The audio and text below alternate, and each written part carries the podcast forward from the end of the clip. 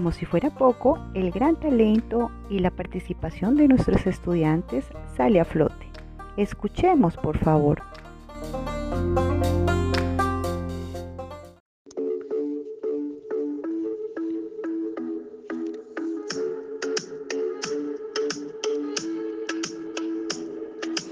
En este tiempo de cuarentena se va convirtiendo en una oportunidad para reflexionar y pasar tiempo en el hogar y en familia, leer, pintar y soñar.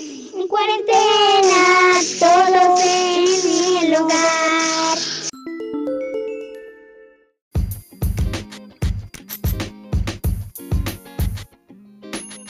Mi nombre es Damián Mateo Daño Romero, curso segundo de la Escuela San Antonio en la cuesta. Los sapos en la laguna cuando sienten el aguacero. Unos piden la cachucha y los otros el sombrero.